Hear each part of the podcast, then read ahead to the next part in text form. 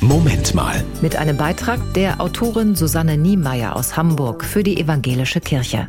Stell dir vor, am Morgen der Welt verschenkt Gott Lebenszeit. Für jeden Mensch, für jedes Tier, für Olga und Ahab, für die Saurier und die Anemonen, für das Faultier und den Mammutbaum. Lässt regnen, so viel Leben, so viel Glück. Moment, rufen da plötzlich welche, das ist gar nicht gleich verteilt. Die einen bekommen mehr, die anderen weniger. Das ist ja total ungerecht. Und das stimmt. Es ist fürchterlich ungerecht. Die einen haben viel Lebenszeit und die anderen viel zu wenig. Und Gott schweigt. Wie eine Künstlerin, die ihr Werk nicht erklären will. Und das Glück?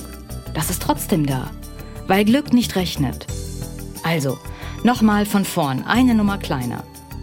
Am Morgen jedes Tages verschenkt Gott Lebenszeit. Für jeden Mensch, für jedes Tier, für Olga und Ahab, für die Nachkommen der Saurier und für die Anemonen. Für dich, für mich. Hier, flüstert Gott. Macht was draus. Macht Picknick, leiht euch ein Pferd, rettet die Welt, schreibt einen halben Roman, strickt einen krummen Schal, teilt einen Schokokuss, schlaft 9,3 Stunden, setzt alles auf diesen Tag. 24 Stunden mal 60 Minuten mal 60 Sekunden, Tag für Tag neu. Das macht 86.400 Sekunden Leben. Und mindestens ein paar davon werden glücken. Macht was draus. Das war ein Beitrag der Autorin Susanne Niemeyer aus Hamburg für die Evangelische Kirche.